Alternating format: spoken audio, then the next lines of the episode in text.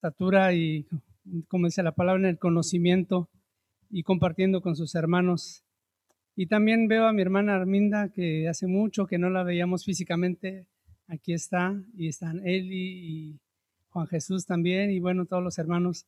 Gracias, Julián también y Lili. Qué gusto verlos a todos. Pues vamos a poner delante de Dios este tiempo y vamos a comenzar con la enseñanza. Padre, te damos gracias, Dios, porque eres bueno y tu misericordia es por siempre, Señor.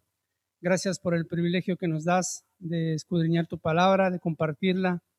Señor, rogamos que sea tu Espíritu Santo quien abra nuestro entendimiento y nos permita conocer las verdades y las promesas que tienes aquí para nosotros. Padre, ponemos este tiempo en tus manos y te rogamos, Señor, que quites de nosotros toda distracción, todo prejuicio, toda cosa que nos distraiga y nos quite, Señor, la atención de ti y de tu palabra. Y concédenos, Señor, el atesorarla, el guardarla en nuestro corazón y el vivirla, Señor. Te damos gracias, Padre, por eh, el honor que nos das de estar hoy aquí. Gracias por el privilegio que tenemos en nuestro país de tener la libertad de reunirnos y de escuchar de ti, Señor. Te damos gracias por todo esto. Te pedimos por quienes hayan de escuchar este mensaje eh, en este día o en días posteriores, que sea tu Espíritu Santo, Señor, quien obra en el corazón de cada uno de nosotros. Y todo esto para gloria y honra de tu santo nombre. Te damos gracias por ello. En el nombre de Jesús oramos. Amén. Bueno, mis hermanos, pues estamos estudiando, como saben, llevamos tiempo estudiando el libro de paso a paso por el Nuevo Testamento y hemos estudiado ya los cuatro evangelios, las cartas de Pablo y ahora vamos a, estudiar o comenzamos este jueves a estudiar la carta a los hebreos. Así es que hoy iniciamos con este tema Van a ser pues cinco semanas de, estar compartiendo acerca de, Hebreos por diferentes partes de, la carta. Y es muy interesante. Lo primero que vamos a hacer es pues hacer un, una pequeña introducción acerca del libro de los Hebreos. Como título yo le puse a esta predicación Cristianismo o Judaísmo. Y, y, en el transcurso de ella vamos a ver por qué esto. O bien podría llamarse esta predicación palabras de exhortación, como el mismo, el mismo autor lo dice casi al final de la carta. Pero bueno, es interesante primero saber quién escribió la carta a los hebreos. Y se dice de muchas personas que pudieron haber escrito esta carta. Se menciona a Pablo como un posible escritor de ella, a Bernabé, a Apolos, a Silas, hasta a Priscila y Aquila, este matrimonio que servía al Señor, o el mismo Clemente de Roma, que es uno de los llamados primeros padres de la iglesia. Y bueno, aquí quiero hacer un, paréntesis. Quizás muchos de ustedes de repente han escuchado esa palabra de los padres de la iglesia. No quiero que confundan, no son sacerdotes, ¿sí?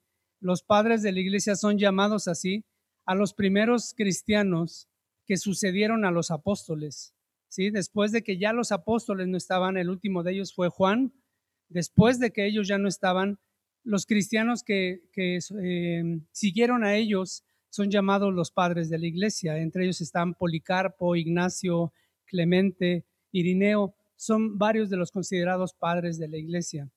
Y quiero hacer esta aclaración para no confundir con el, el sacerdocio católico. No, nada que ver.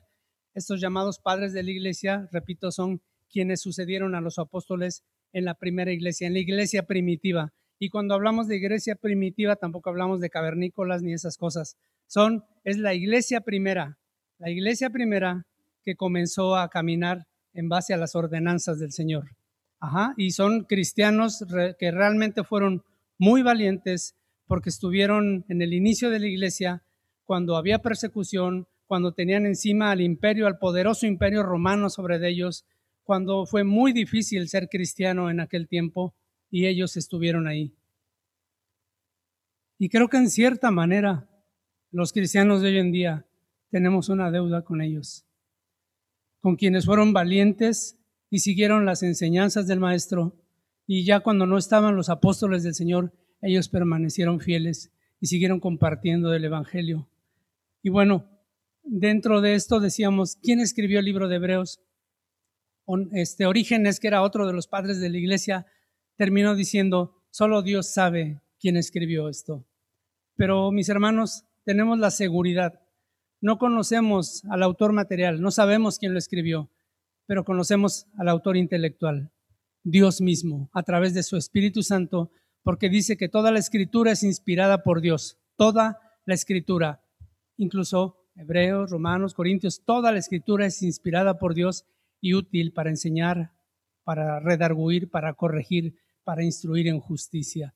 Así es que esta es la seguridad que tenemos, que esta, la carta a los hebreos fue inspirada por Dios y quedó con un propósito para ello. Ahora, ¿a quién está dirigida esta carta? Bueno, pues no la ponen muy fácil. La carta se llama Hebreos. Para nosotros hoy es muy fácil abrir y decir Hebreos, ah, pues está dirigida a ellos, ¿verdad? A los hebreos. Pero alguien pensaba que quizás esto estuviera dirigido a los gentiles también.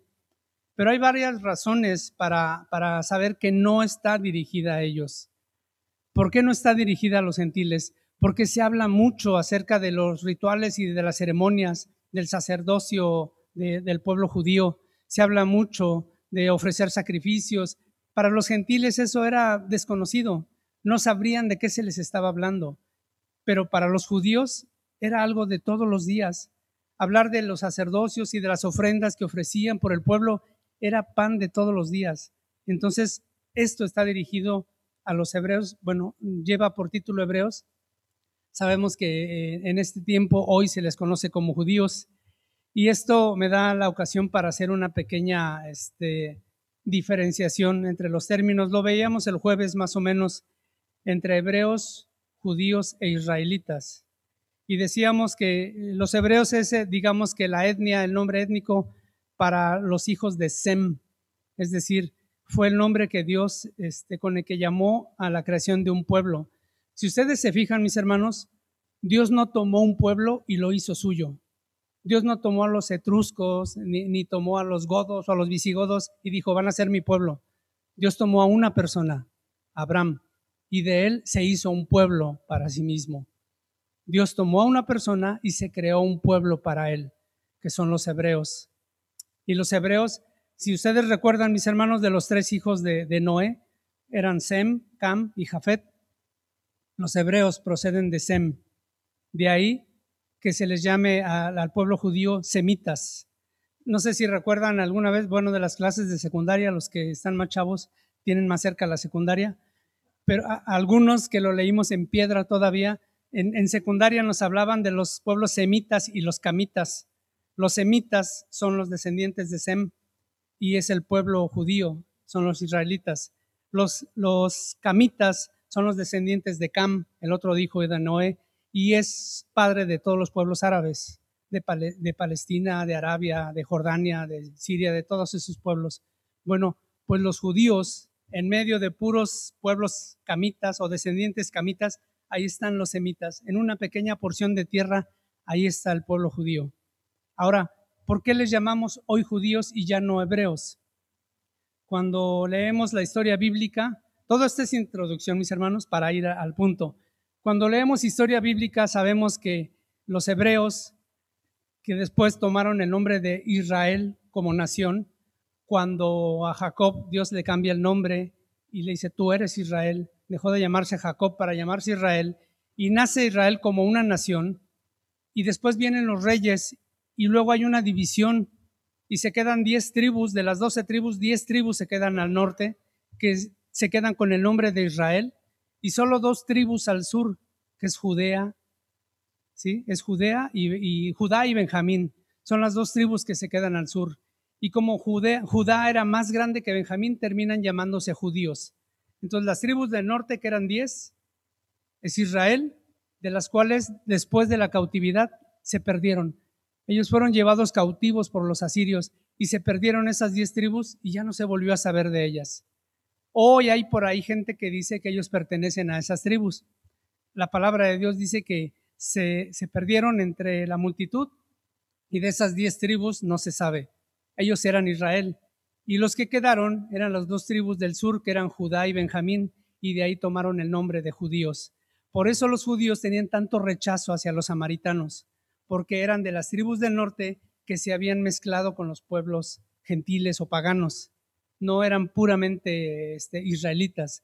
Ajá, entonces por eso había tal rechazo hacia los samaritanos. Pero bueno, para fines prácticos terminaron llamándose judíos porque de las diez tribus del norte ya no se volvió a saber, aunque al final de los tiempos volveremos a saber de ellos, porque como bien enseñaba el, el jueves Fede, cuando estudiamos Apocalipsis vemos que al final dice que el Señor tomará doce mil de cada tribu.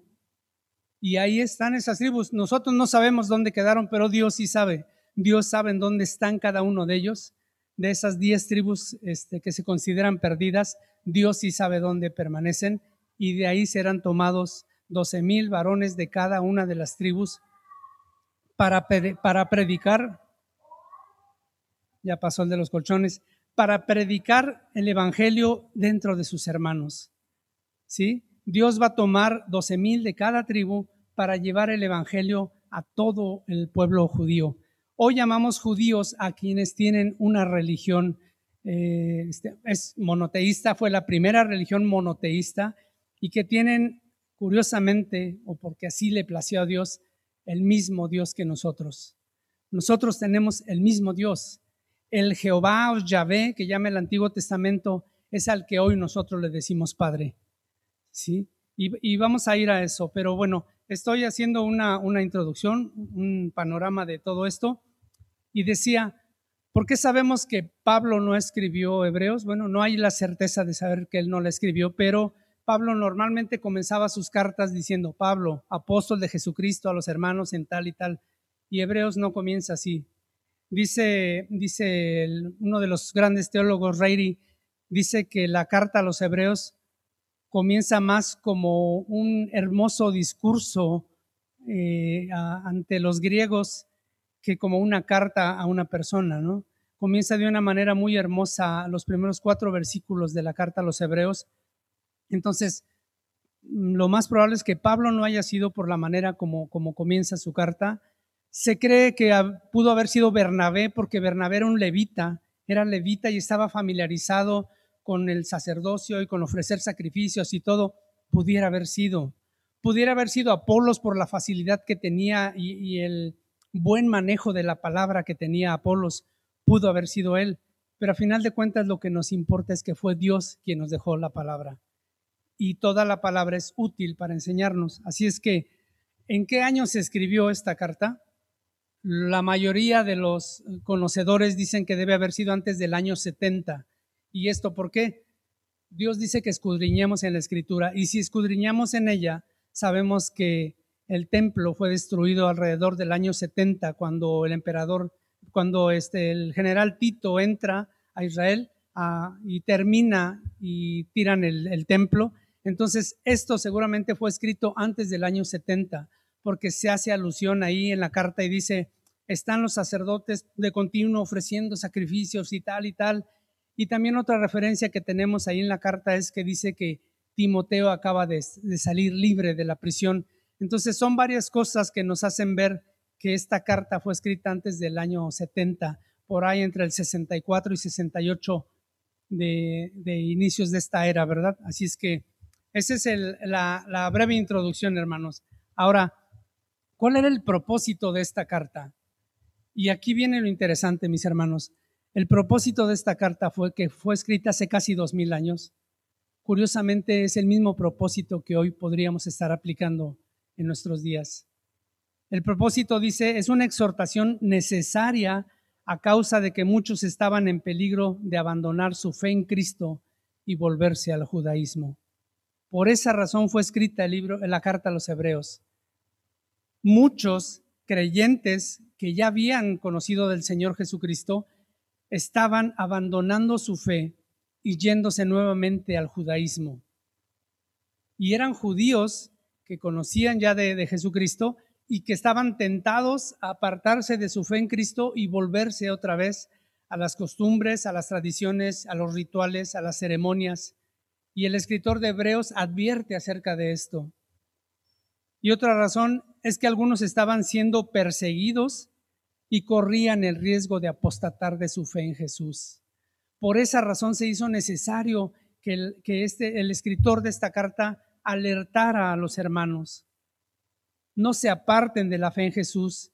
Ustedes que han conocido del Salvador, no vuelvan a, las tradiciones, a, las ceremonias, al ritualismo judío. Todo aquello era sombra y figura de lo que había de ser. Pero muchos, y hoy en día los vemos también, muchos creyentes están volviendo a las raíces judías. Y, lo peor de todo es que los que hoy están volviendo ni siquiera han sido judíos nunca. Por lo menos estos hebreos sí habían sido judíos. Pero hoy muchos creyentes se están volviendo al judaísmo o a prácticas judaicas sin que lo sean. Y vamos a llegar a eso. Pero esta es la importancia. La palabra de Dios es viva y eficaz y aunque fue escrita hace dos mil años, sigue siendo útil para nosotros hoy en día. Sigue alertándonos acerca de no apartarnos de la fe en Jesucristo y volver o ir en pos del judaísmo, como es una moda, parece ser hoy en día.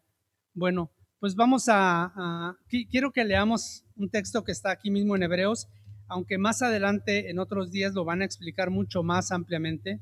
Acompáñame a Hebreos 13. Se oye un zumbido medio raro. Bueno, no sé si ustedes lo escuchan ya. Hebreos 13. Es un texto que más adelante quien le toque compartir esto lo va a enseñar pero quiero que leamos porque es importante. Es como el resumen de la carta a los hebreos. 13:20, ¿estamos ahí? Hebreos 13:20, ¿sí? Dice, y el Dios de paz, que resucitó de los muertos a nuestro Señor Jesucristo, el gran pastor de las ovejas, por la sangre del pacto eterno, os haga aptos en toda obra buena para que hagáis su voluntad, haciendo Él en vosotros lo que es agradable delante de Él por Jesucristo al cual sea la gloria por los siglos de los siglos. Amén. Os ruego, hermanos, que soportéis la palabra de exhortación. Esto es a lo que me refería. todo esto que van a leer en Hebreos, los 13 capítulos, es una palabra de exhortación.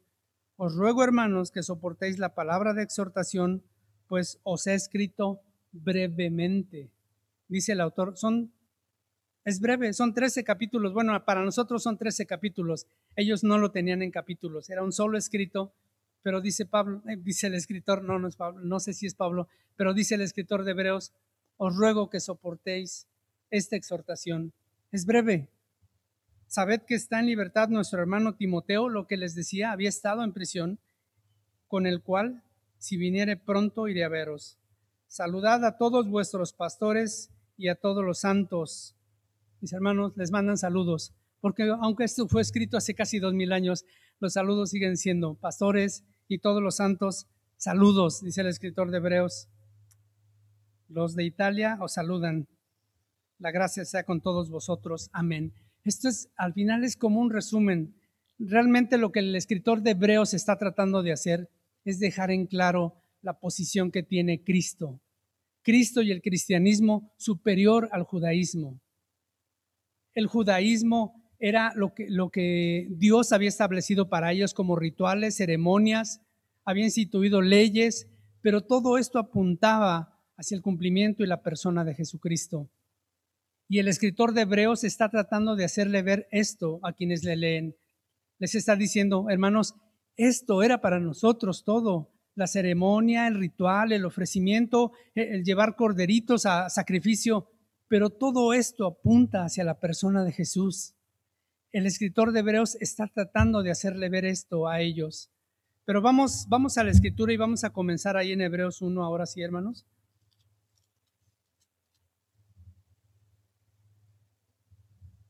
Y solo voy a tomar unos cuantos versículos del primer capítulo de Hebreos para esta predicación. Y ya mis hermanos en semanas posteriores irán ahondando más en ello.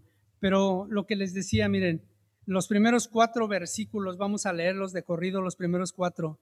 Dios, habiendo hablado muchas veces y de muchas maneras en otro tiempo a los padres por los profetas, en estos postreros días, en estos postreros días nos ha hablado por el Hijo. Hay un zumbido muy fuerte.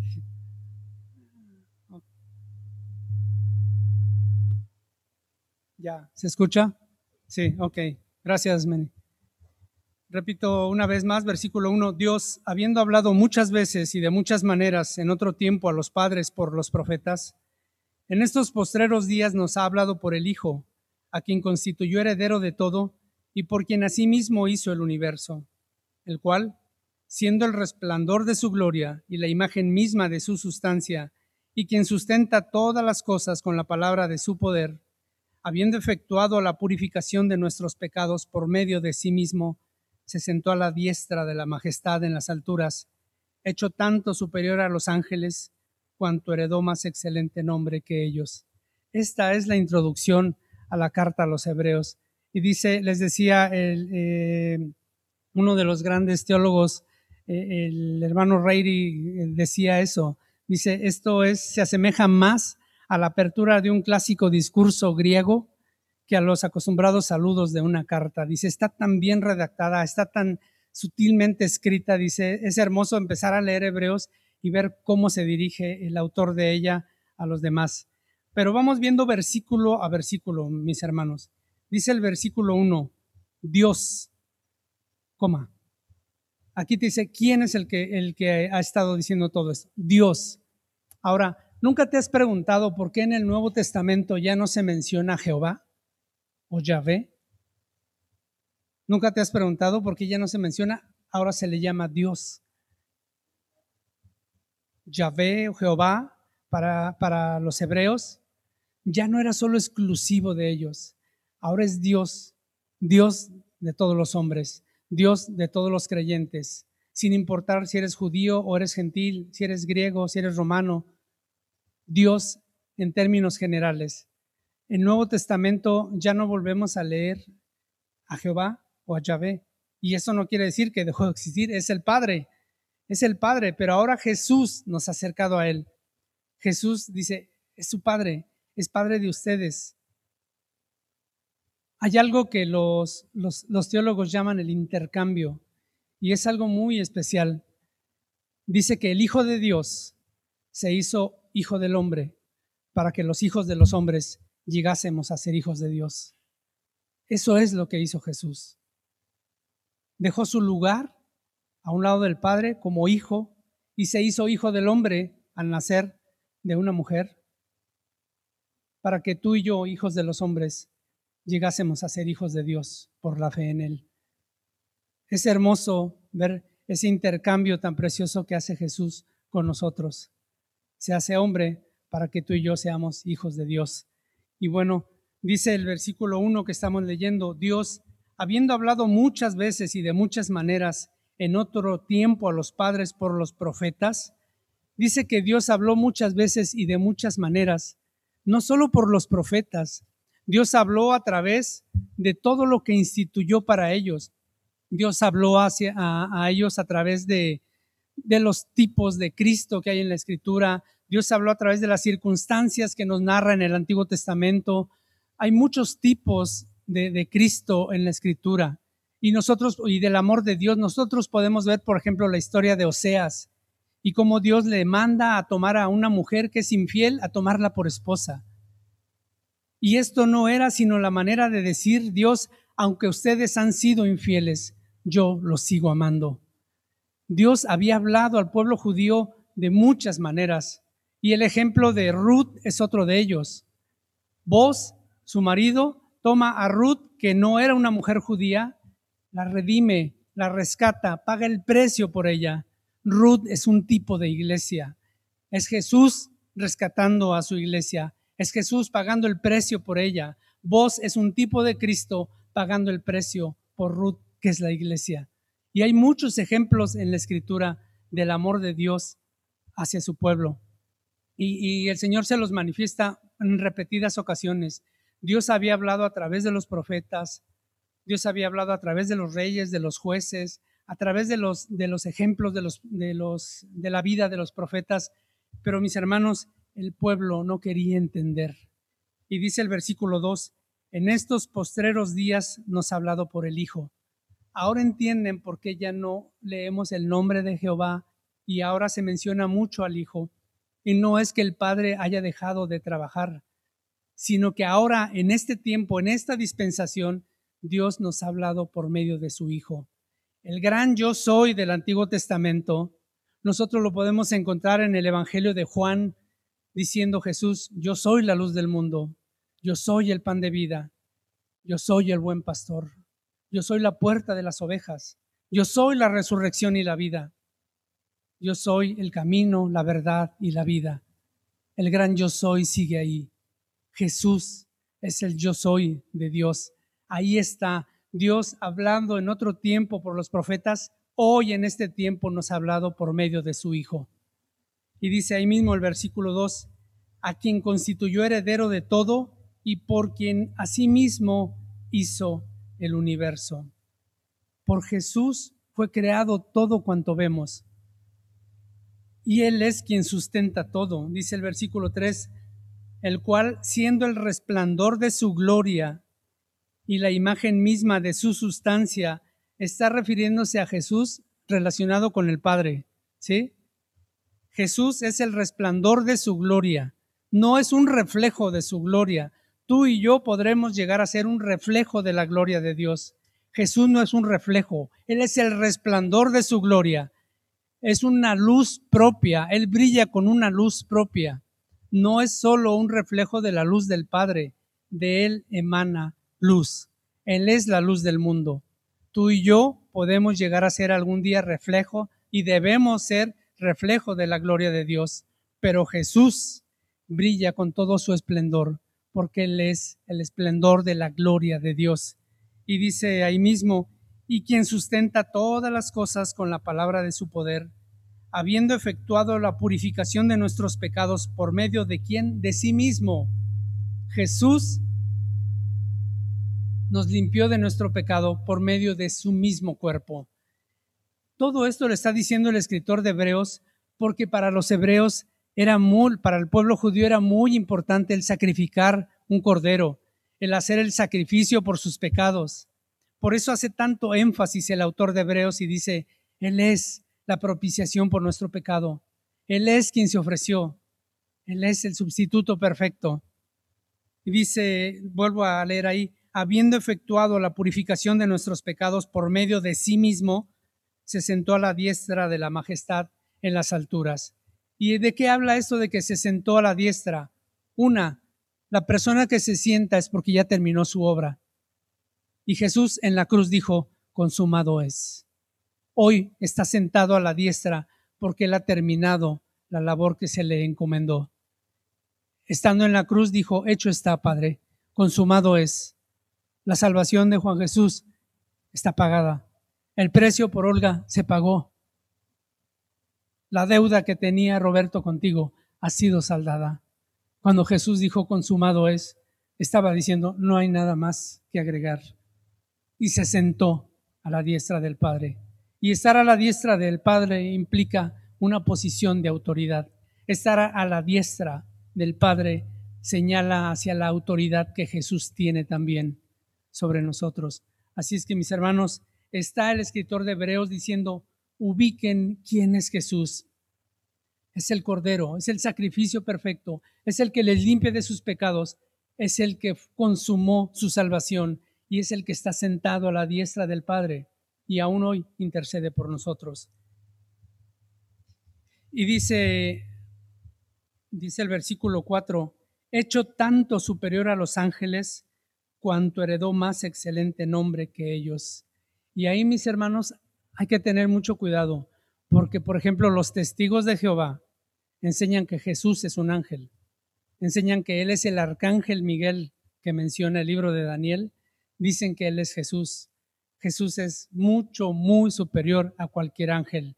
Ni aun el arcángel Gabriel, que tenía un, gran rango de poder y de autoridad, ni siquiera Él se asemeja a lo que es el Señor Jesucristo mucho, muy superior a cualquier ángel. Mis hermanos, y, lo vamos a ver más adelante, pero los judíos tenían eh, dentro de todo, pues ellos no hablaban de idolatría, pero vaya que tenían algunas cosas que los hacían casi casi rayar en la idolatría. Tenían por el arcángel Miguel un amor especial porque sabían que era el ángel encargado de cuidar su pueblo. Tenían por Abraham un amor especial porque incluso muchos judíos creían que Abraham les acompañaba cuando iban a la guerra, aunque Abraham ya había muerto. Ellos creían que Abraham les acompañaba en cada batalla. Tenían un amor especial por Moisés. ¿sí? Porque creían, y, y realmente fue, los sacó de la tierra de Egipto. Pero no fue casualidad que Dios escondiera su cuerpo, porque eran capaces de seguirlo honrando, idolatrando aún el día de hoy. Pero Dios enterró el cuerpo de Moisés y nadie supo dónde quedó. Y así tenían muchos. Veían a Josué como aquel que los había introducido a la tierra prometida y tenía mucho más valor que cualquier otra persona. Y tenían a muchos de sus profetas en alta estima, y claro que la tienen. Pero Dios estaba cuidando que no rayaran en idolatría, que no hicieran ídolos de ninguno de estos. Y les dice el escritor de Hebreos, Jesús es superior a los ángeles. Heredó mayor nombre que ellos. Y quiero que lo veamos nada más de, carrerita, el versículo 5. El versículo 5 dice, porque a cuál de los ángeles dijo Dios, mi hijo, con H mayúscula, observa, mi hijo eres tú, yo te he engendrado hoy. Yo seré a él padre, con P mayúscula, y él me será a mí hijo, con H minúscula. ¿Por qué cambió?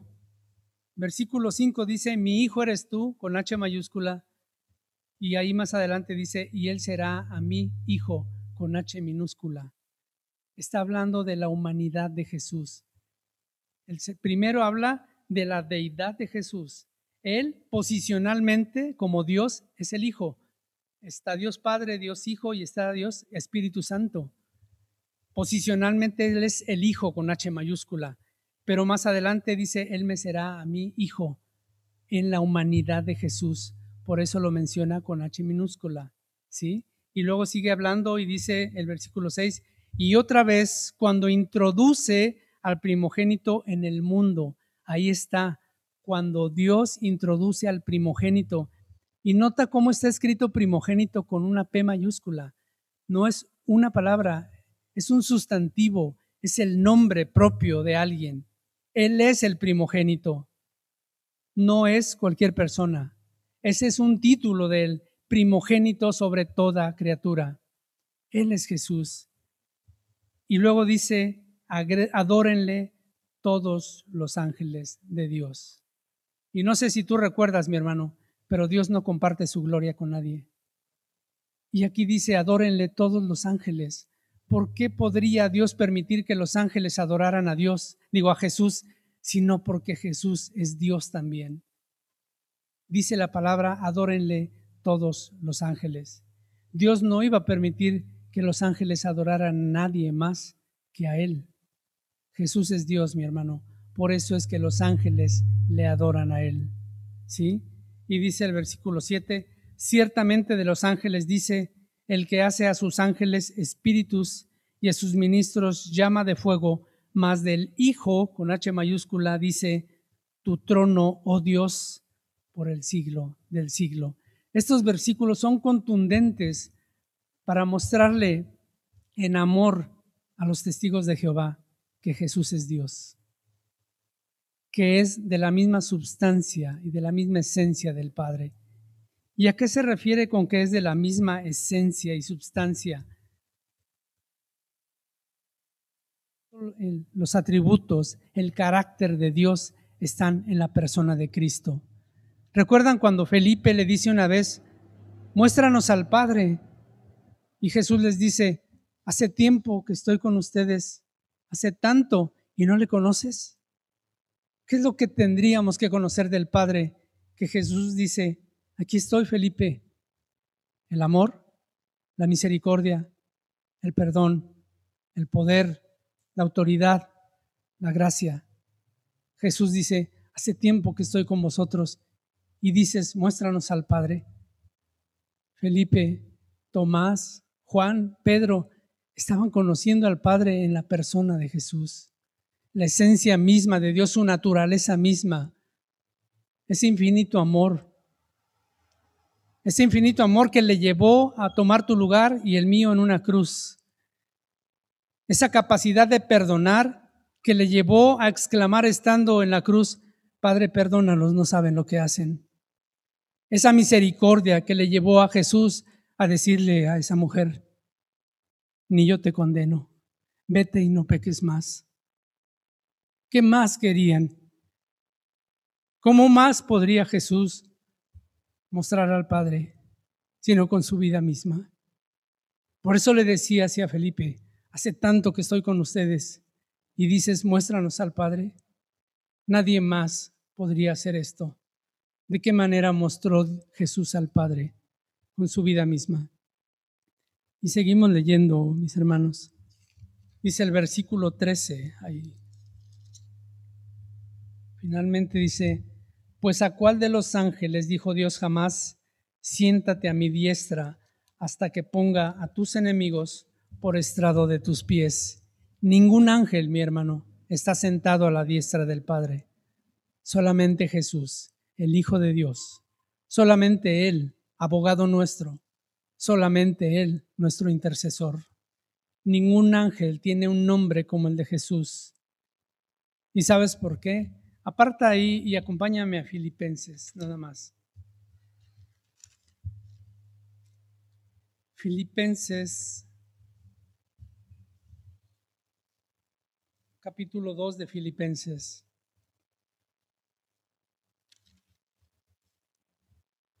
¿Estamos ahí? Filipenses 2. Ajá. Sí. Filipenses 2, versículo 5.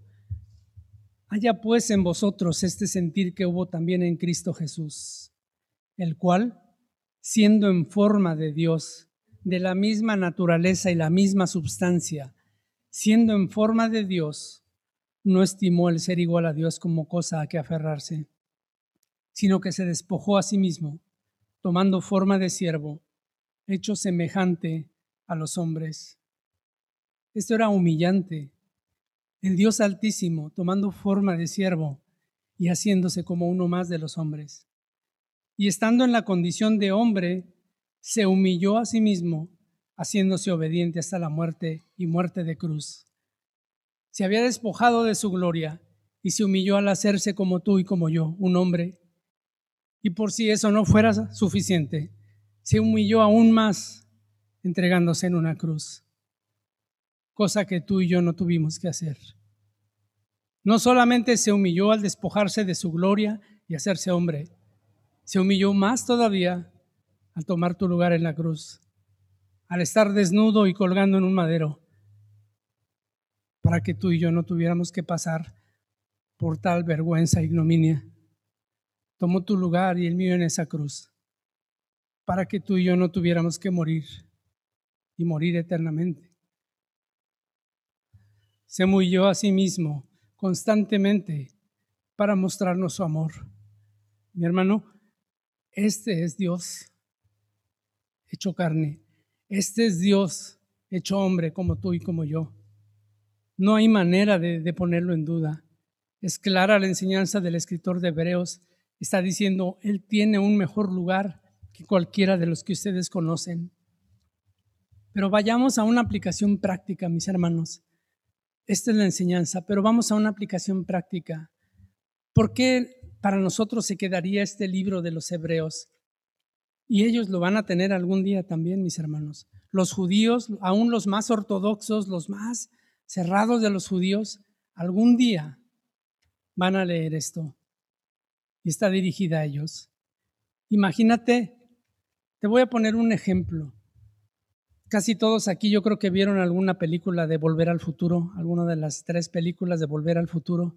¿Se acuerdan cuando Martin McFly este, escribe una carta y le dice, Doc, lo van a matar tal día en tal lugar en el estacionamiento, unos rebeldes este, afganos lo van a matar, y agarra la carta y se la mete en un bolsillo de su saco. Y de repente el Doc la encuentra y dice, ah, no, y la rompe porque no quiere saber nada, aunque después la pega y la lee, ¿no? Pero en ese momento la rompe porque no quiere saber nada. Mis hermanos, Martin le estaba advirtiendo al doc lo que le iba a pasar para que salvara su vida. Esa es una película. Pero sabes qué interesante va a ser cuando después que se manifieste el hombre de pecado, cuando esté el anticristo gobernando y cuando empiece la gran tribulación y la persecución contra el pueblo judío, porque la iglesia para entonces ya se fue. Ellos se encuentran en una carta.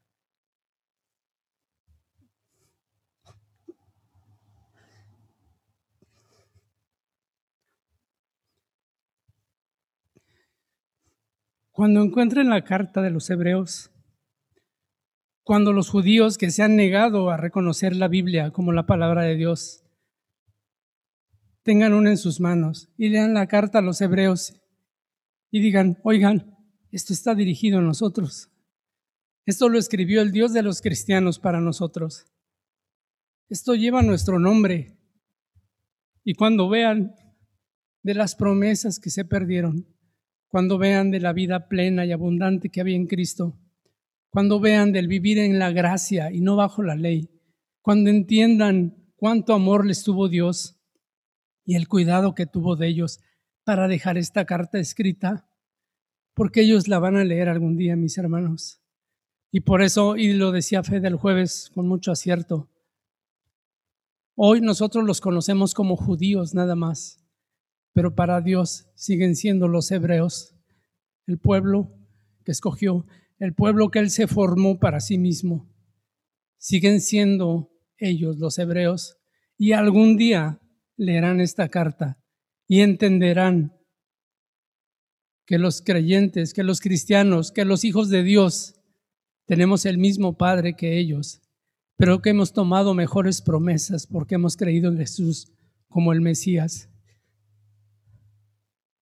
que sí le reconocimos como el Mesías, que sí le recibimos y que ellos endurecieron su corazón.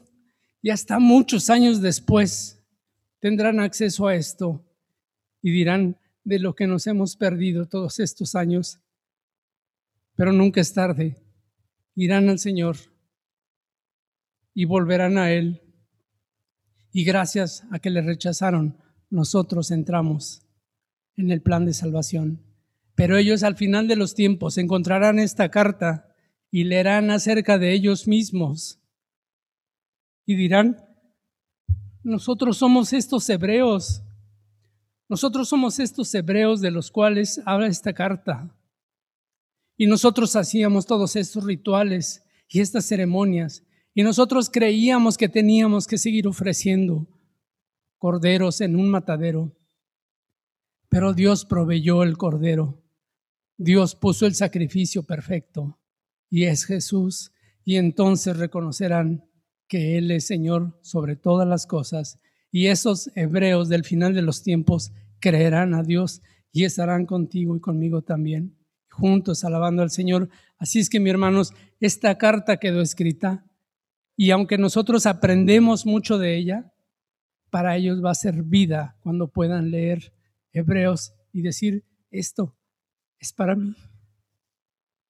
¿Y de qué nos sirve a nosotros hoy hebreos? ¿Sabes qué, mi hermano? Y te lo digo, la aplicación práctica para nosotros de hebreos es que tú desde hoy conozcas de las promesas que Dios tiene. Mejores promesas que las que estuvo el pueblo judío.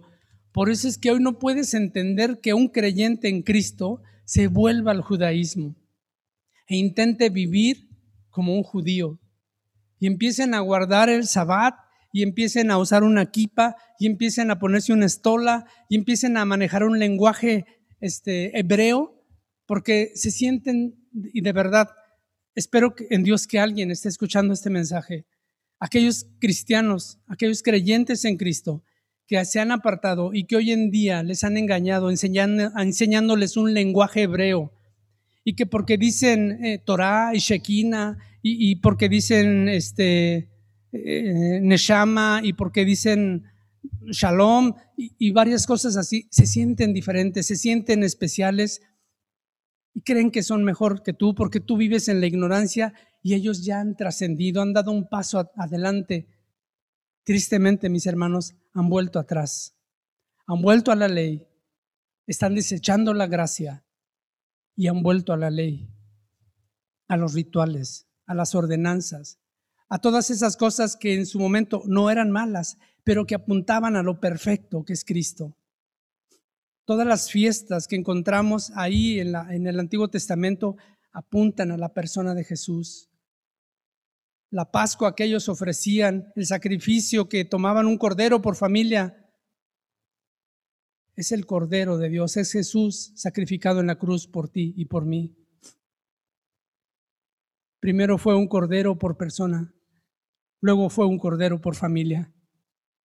Y hace dos mil años fue un cordero por el mundo. Solo uno. Y un sacrificio nada más, perfecto, santo y justo. Mi hermano, ellos tienen que entender. Pero hoy en día hay muchos creyentes en Cristo que se han dejado engañar por genealogías. Y, la Biblia lo habla. Dice, no te dejes engañar por genealogías y fábulas. ¿Sabes qué están diciendo hoy? Que busques una lista de apellidos en Internet y si tu apellido termina con Z, es muy probable que tú seas de origen judío. Y la gente se siente especial porque dice, ah, yo soy Martínez, yo soy Sánchez, yo soy López, a lo mejor sí soy judío. Y si lo fueras, ¿qué? Te digo algo, es mucho mejor ser cristiano que ser judío. Hay muchas mejores promesas.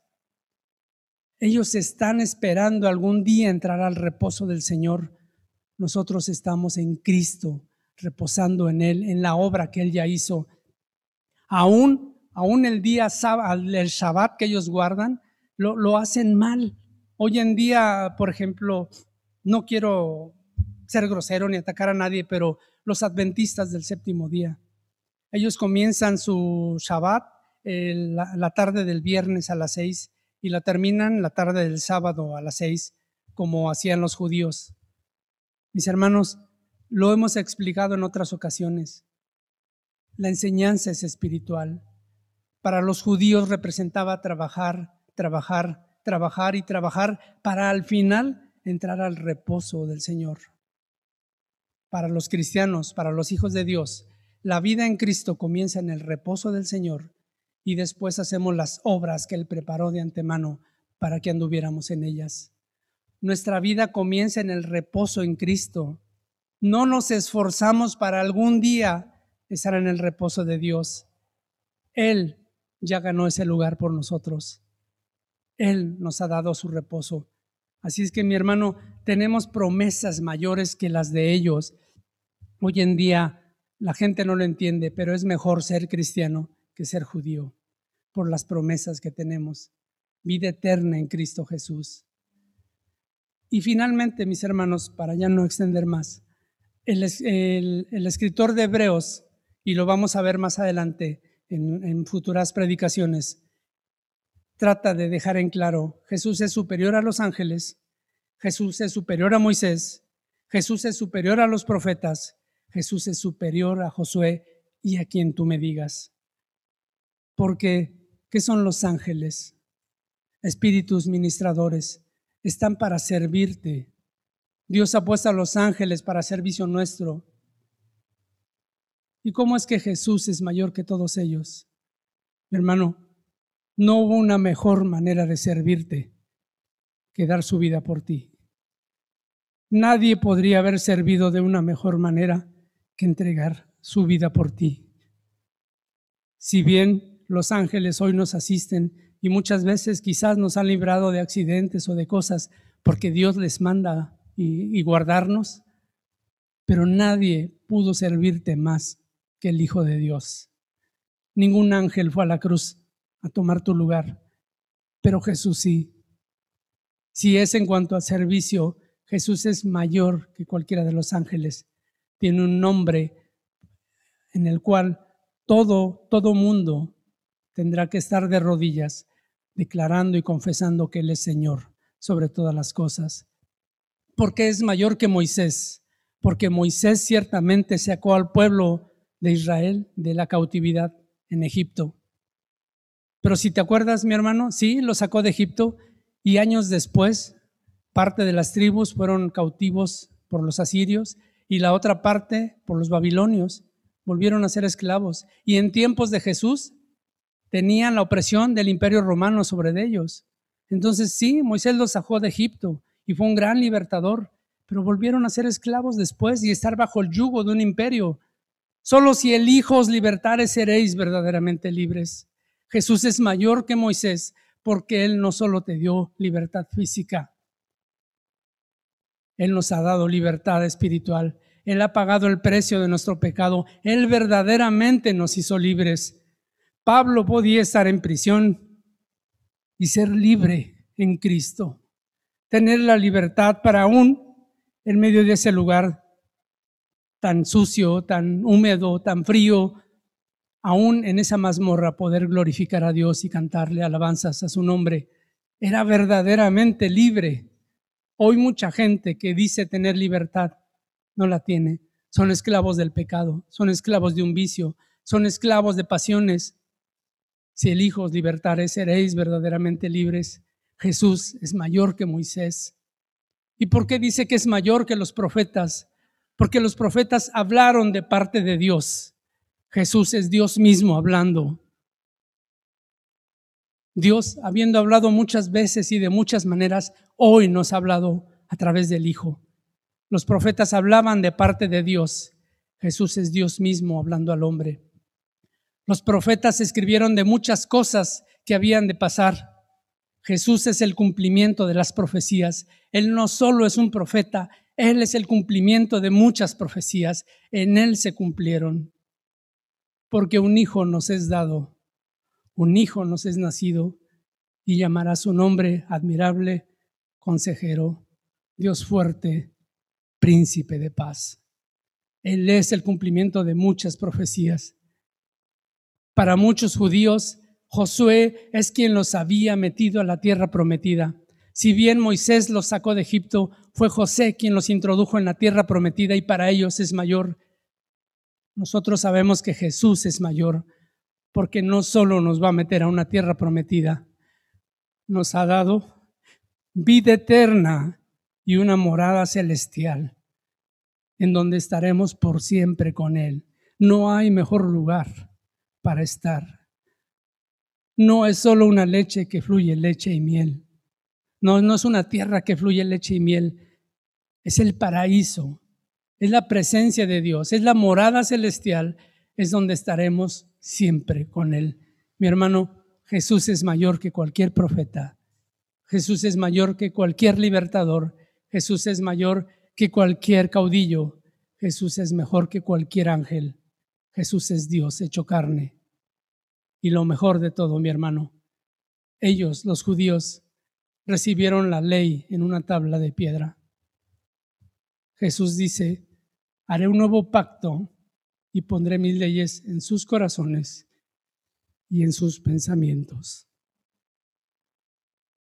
para que nunca se olviden de mí. Mis hermanos, Dios nos ha amado tanto que nos ha dado a su Hijo para que verdaderamente entendamos que lo que está escrito en Hebreos son las promesas para ti y para mí. Para ellos, para los hebreos, será el cumplimiento hasta que venga lo final. Pero nosotros lo leemos ahí y decimos, Señor, gracias, porque hoy podemos llegar confiadamente al trono de gracia y hallar gracia para el oportuno socorro. Jesús, gracias, porque tú eres el sacerdote y a la vez eres el cordero y eres el sacrificio. Gracias porque diste tu sangre y tu cuerpo por nosotros en esa cruz. Tenemos mucho más que agradecer siendo cristianos que si fuéramos judíos, mis hermanos. Y vamos a glorificar a Dios por ello. Padre, te damos gracias, Dios, porque eres bueno. Gracias por tu palabra. Gracias por lo que hoy nos has permitido conocer, Señor. Gracias porque podemos entender sin llegar al vano orgullo, Señor, sino con toda humildad podemos reconocer que tenemos un mejor lugar, Señor, aún que el pueblo judío, porque tú les diste la ley, pero nosotros la has puesto en nuestro interior, porque para ellos era difícil obedecerla en su naturaleza humana, y tú nos has regalado tu Espíritu Santo que nos asista para vivir en ella. Padre, te agradecemos, Señor, todas y cada una de las promesas que has dejado a tus hijos. Gracias, Señor, por tu iglesia. Y gracias porque podemos ver, Señor, que tu amor no termina, Señor.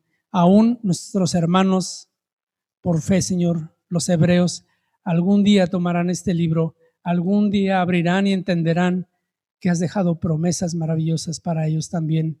Te rogamos, Señor, para que aquellos cristianos que se han apartado en pos de sectas, Señor, que les están llevando al judaísmo, puedan entender el privilegio que es vivir bajo la gracia y no bajo la ley. Y aquellos judíos que pudieran estar escuchando o escuchen algún día este mensaje puedan entender cuánto les ama Dios, cuánto les ha guardado, les ha protegido y no les ha desamparado, porque aún ha dejado esto escrito para ellos, para que algún día comprendan, Señor, todas las verdades que hay en tu palabra y puedan vivir por ellas. Te damos gracias como iglesia, Señor, por tu sangre derramada en la cruz. Gracias porque fuiste el sacrificio perfecto, porque eres el sumo sacerdote y a la vez el sacrificio. Y ha sido suficiente, Señor, para pagar por nuestro pecado. Te agradecemos por todo ello y te damos toda la gloria, la honra y la alabanza a ti, mi Dios, porque tú eres digno de ello. En el nombre de Jesús oramos. Amén.